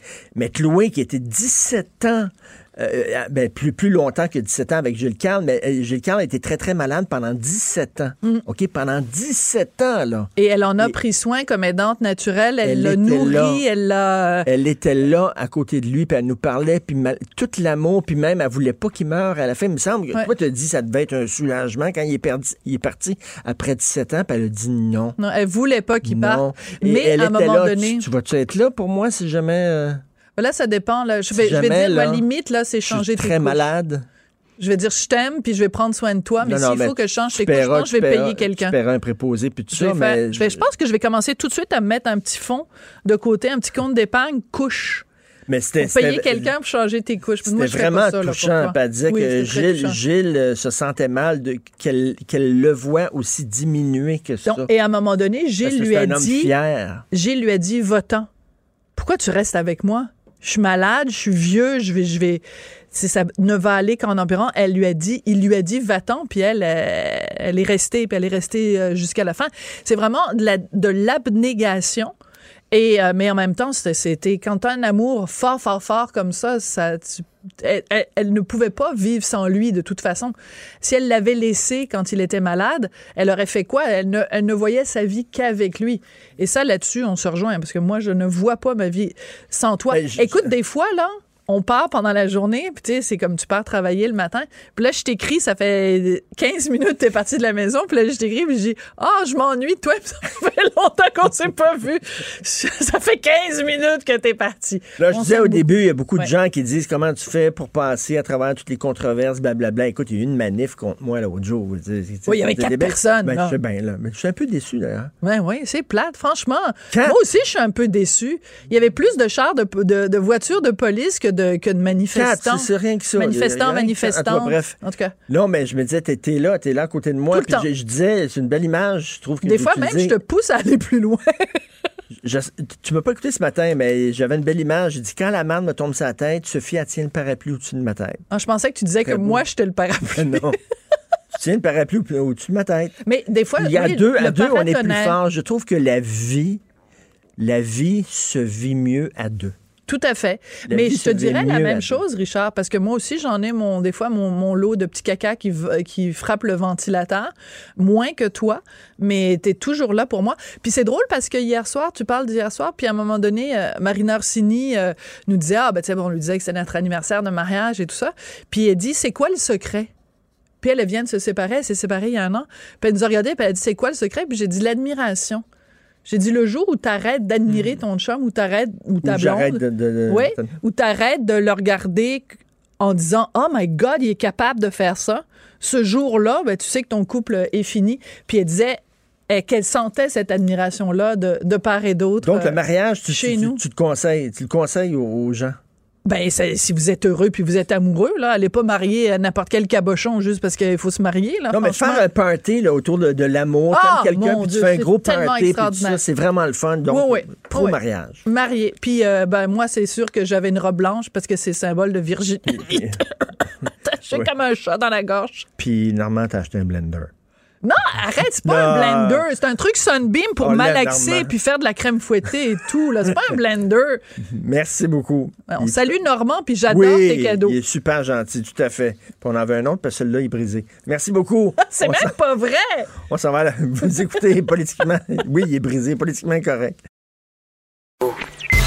Martino, le seul qui peut tourner à droite sur la rouge à Montréal.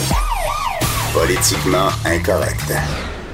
Mais c'est politiquement correct de l'écouter. Alors, tous les vendredis, vous le savez, je lis le Journal de Montréal avec François Lambert, mais là, il est agriculteur, il est fermier, hein, il nous a parlé hier, puis là, il faut qu'il s'occupe de son houblon qui fait pousser. Donc, on va le remplacer par un journaliste que j'aime beaucoup, puis en plus, en plus, le salaud, il a écrit un livre avec une de mes idoles, Alain Finkielkraut. Il a écrit un livre avec lui, ça m'impressionne en maudit, Antoine Robitaille. Antoine Robitaille, non, mais t'as Mais écrit un livre avec Finkielkraut. Mais je t'ai déjà, dit que c'était grâce à toi.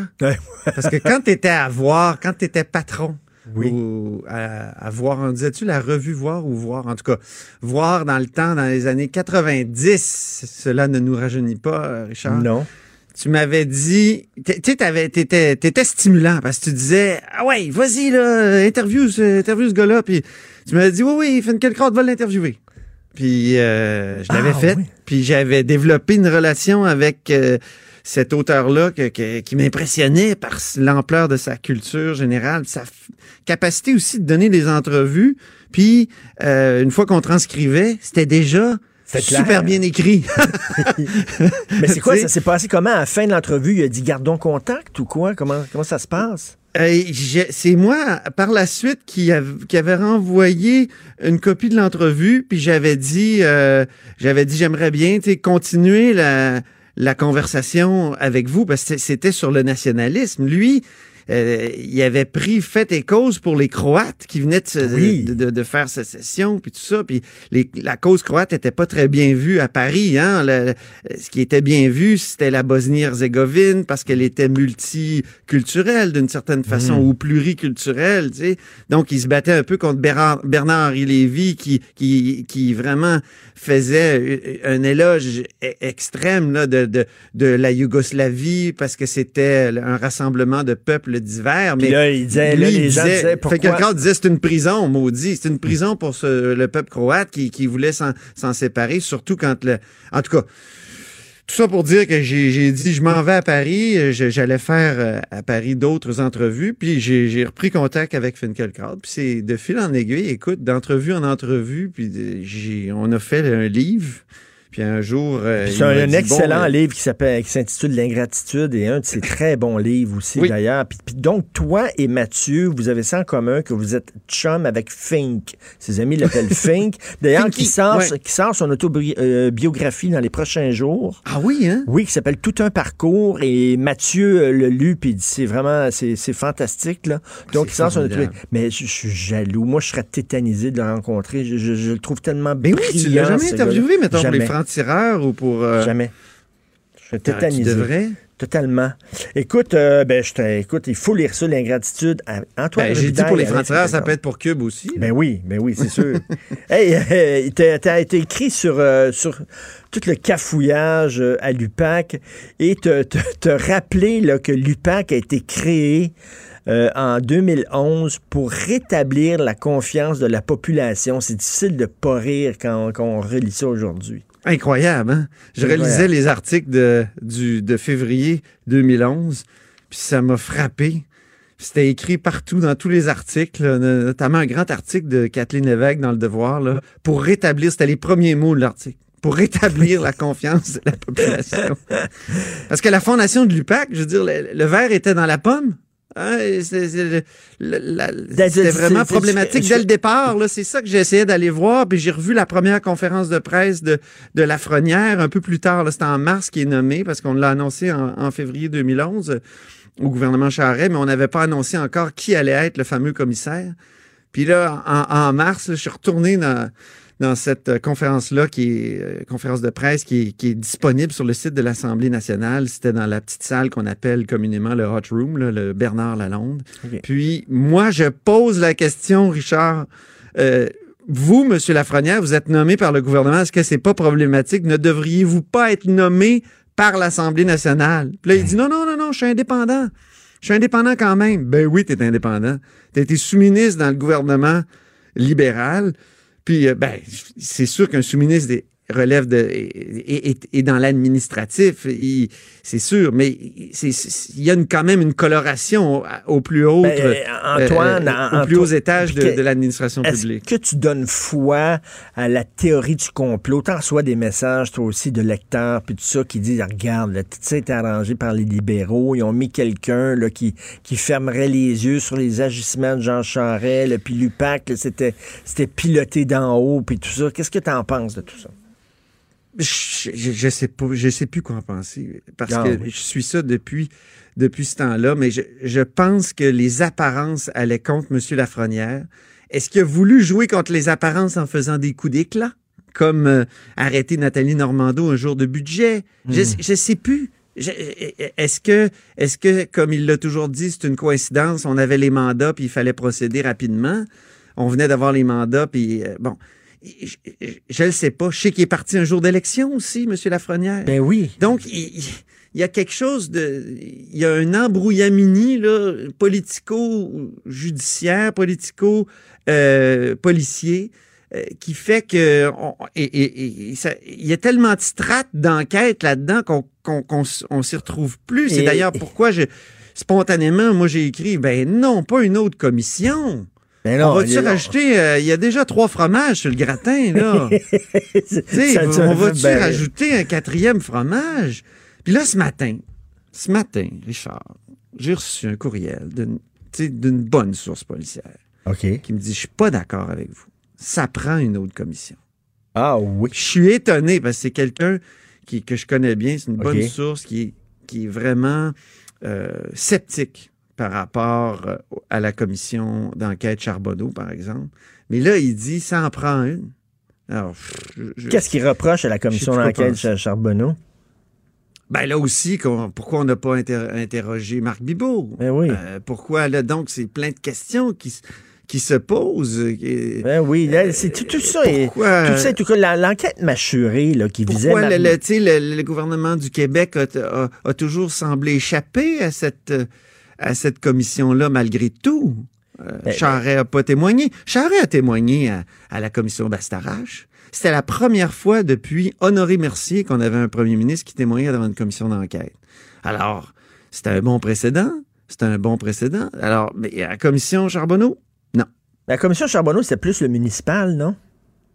Oui, mais il y a quand même eu Nathalie Normando Ben qui oui. est allée, euh, qui, a, qui a témoigné. Il y a, il y a quand même eu euh, Guy Chevrette. Tu sais, il y, en a eu, là, euh, des, des, des anciens ministres. Puis Antoine, Antoine, qu'est-ce qui arrive avec l'enquête mâchurée qui visait justement Charret puis Marc Bibot? Et ça continue, quoi? Qu'est-ce qui arrive avec ça? Ben, à la cause de l'enquête sur les, les sources, euh, sur les fuites, pardon, euh, c'est, moi, je pense que c'est complètement euh, bloqué. C'est une impression. C'est une impression. Mais c'est pas une enquête qui est officiellement fermée. C'est pas une enquête qui est close, là, comme on dit. Ouais. Euh, non. Euh, mais euh, j'ai l'impression qu'on est, on, on est dans le. C'est ça. C'est vraiment- C'est paralysé. C'est paralysé Puis là, à cause de toutes les enquêtes. Qu'est-ce que tu penses de Martin Prudhomme, là, OK? On l'a laissé sous-entendre, l'ancien euh, directeur général Ben de la oui. SQ, on a laissé sous-entendre qu'il aurait commis là, des actes presque de nature criminelle. Écoute, on lui a mis comme un X dans le front, on a entaché sa réputation, puis là, plus rien. Il n'y a rien, tu sais, comme, comme disait Jacques Chagnon, qu'on accuse ou qu'on s'excuse, là. Vis-à-vis Martin Prudhomme. Lui, il est là, il est chez eux, payé à rien faire, puis tout le monde se demande euh, si tu un croche, si tu un sale, qu'est-ce qu'il a fait, on le sait pas. Ben oui, c'est incroyable. Imagine si un jour il y a l'enquête euh, il a- aboutit, puis on dit ben Martin Prudhomme finalement il n'y avait rien à se reprocher. Qu'est-ce qu'il va faire? Il va-tu revenir à la tête de l'InsQ Mais c'est- difficile de croire ça. Possible. C'est donc euh, c'est- Puis là, le, nouveau directeur général qui a remplacé Martin Prudhomme, qui lui aussi... s'en va à la retraite. Lui, il s'en a va à jamais aimé retraite. ça. Il paraît, bon, euh, il y a toujours... euh, mais il y a 52 ans. Je veux dire, il y a, il il un an de plus que moi. Là, tu sais. je sais qu'ils ont des bons régimes euh, de retraite. Puis je sais qu'il il a toujours dit que c'était... euh, qu'on lui avait tordu le bras pour remplacer Martin Prudhomme. Mais...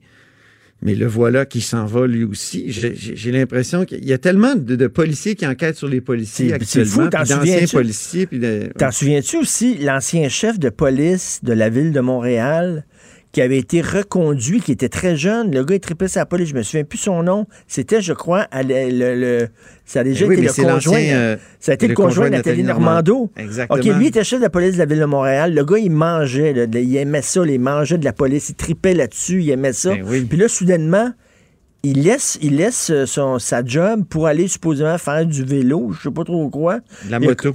de la moto, il a sacré sa job-là du jour au lendemain. Après ça, il y a Jacques Dupuis qui Ça, c'était démissionnait. étrange. Jacques Hein? Dupuis qui démissionnait. Jacques Dupuis qui était un proche de ce chef de police-là. Puis là, lui aussi démissionne alors que Jacques Dupuis adorait la politique. Pourquoi il a sacré son camp? Tu sais, tout ça, là, Ah c'est oui, tellement tout croche, là. Ça sent mauvais, en tout cas. C'est comme si, à un moment donné dans l'histoire du Québec, il y avait comme un, je veux dire, il y avait comme un ronron entre le, poli- le politique puis le policier. Hein? Ça, on dirait que ça allait bien, tout ça, mais il y a quelque chose qui a déraillé à un moment donné. Est-ce que le ronron dont je parle, c'était simplement que le policier fonctionnait de son côté, puis le politique de l'autre, euh, puis qu'à un moment donné, le politique a, dé- a décidé de, de- de- de serrer les ouïes aux policiers? Ça, c'est possible. L'autre, l'autre théorie. Yvan, Yvan Delorme, excuse-moi, Hugo. Yvan euh, Delorme, effectivement. Yvan Delorme, OK. Ouais. L'autre, possibilité, c'est, l'inverse, c'est qu'il y avait déjà une espèce de, proximité entre le, politique puis le policier.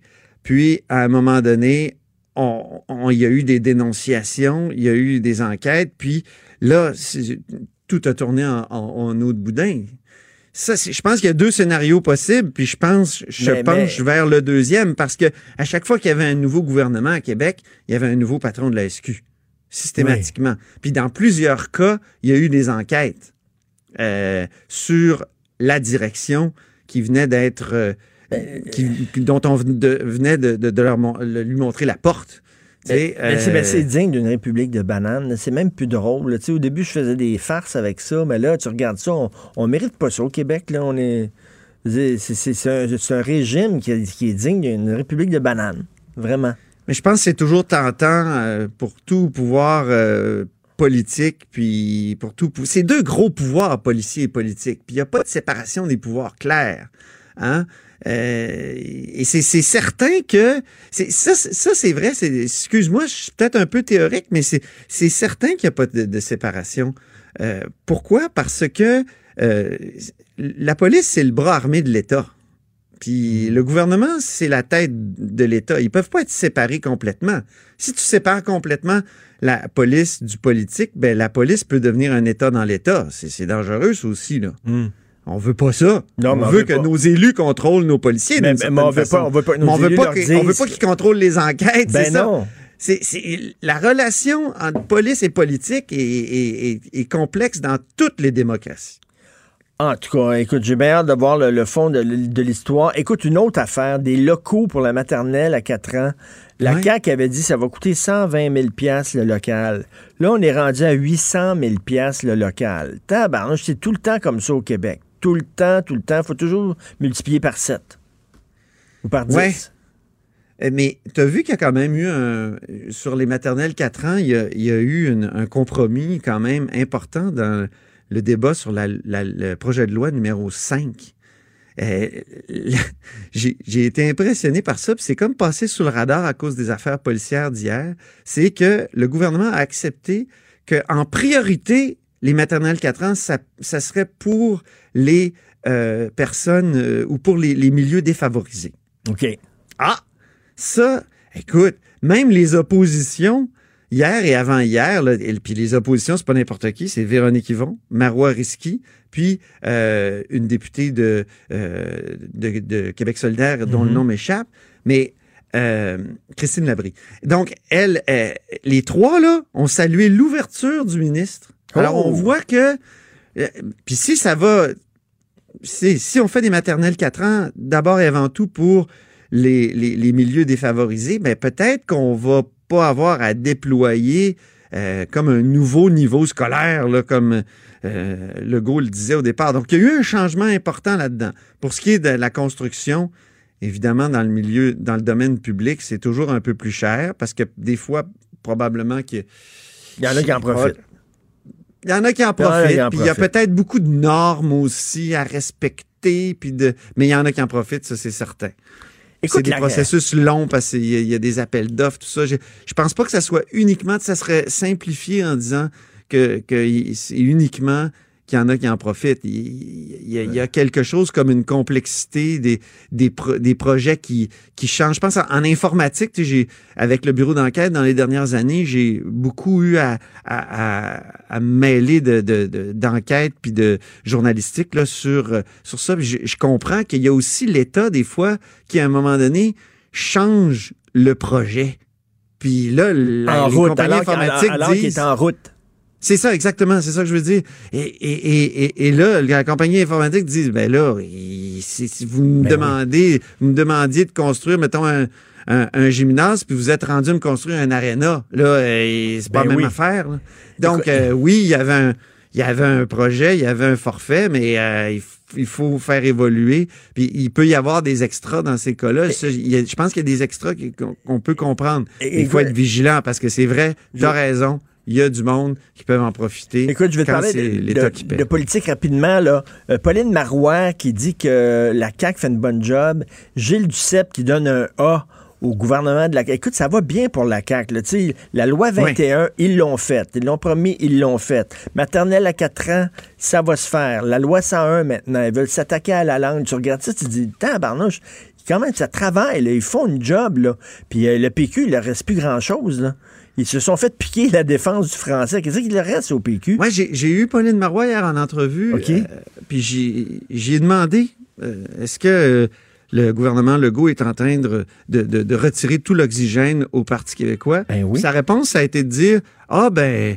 euh, non, parce que on- si on est de plus en plus de partis qui veulent s'attaquer au problème euh, du déclin de la langue française, ben ça va être une bonne chose. Donc Ouais, il il y a peut-être une autre façon de voir ça, mais c'est vrai que c'est difficile pour le Parti québécois Ben, de se distinguer parce que là, ils sont rendus à dire que la seule façon vraiment de sauver le français au Québec, c'est la souveraineté. Ben oui, tout ce qui leur reste au PQ pour se distinguer de la CAQ, c'est la souveraineté. C'est pour ça qu'ils l'ont ressorti euh, du Ils n'ont garde-robe. pas le choix. La souveraineté, ils n'ont pas le choix. En politique, il faut que tu te distingues, il faut que ton offre se distingue. Hey, il y a Jonathan Trudeau qui vient de rentrer en studio. Oh! Je sais pas si tu le connais, hein? Je- Euh, le connais-tu? Joins-toi à nous, Jonathan. Non, mais c'est parce que peut-être Antoine ne sait pas qu'à chaque fin d'émission, je suis dans ton émission. Je Ben oui, voulais je pas sais, venir, je ok, sais. je voulais pas venir euh, gâcher Ben votre oui, je sais. là. Ben non, mais je, je voulais euh, Dans vos- ta présence? Dans vos nouveaux C'est locaux, tout beau. Écoute, on est assez Ça bien sent encore la peinture. Ah, c'est hein? formidable. Ça- non, mais ça sent encore le bois pour de vrai. Oui. Quand on rentre là, euh, le matin, là, il y, a- il y a une petite odeur de bois sympathique. C'est fini le Ça, cocheron. ça le sent cocheron. encore le, le mimosa qu'on a pris quand on est entré ici, quand on a pris possession, hein, Jonathan? Merci, Antoine. Merci beaucoup, Antoine. Ça me fait plaisir. On va euh, continuer à, à te lire, bien sûr. Puis écoute, Jonathan, qu'est-ce qu'il va y avoir dans ton show, toi? Ben, euh, je, je te- je commence avec une anecdote. Ah oui, donc. Euh, je vais en parler un peu plus tantôt en ouverture de show, mais imagine-toi donc que j'étais supposé d'ouvrir mon émission avec nul autre que Maxime Bernier en studio avec moi. Hé!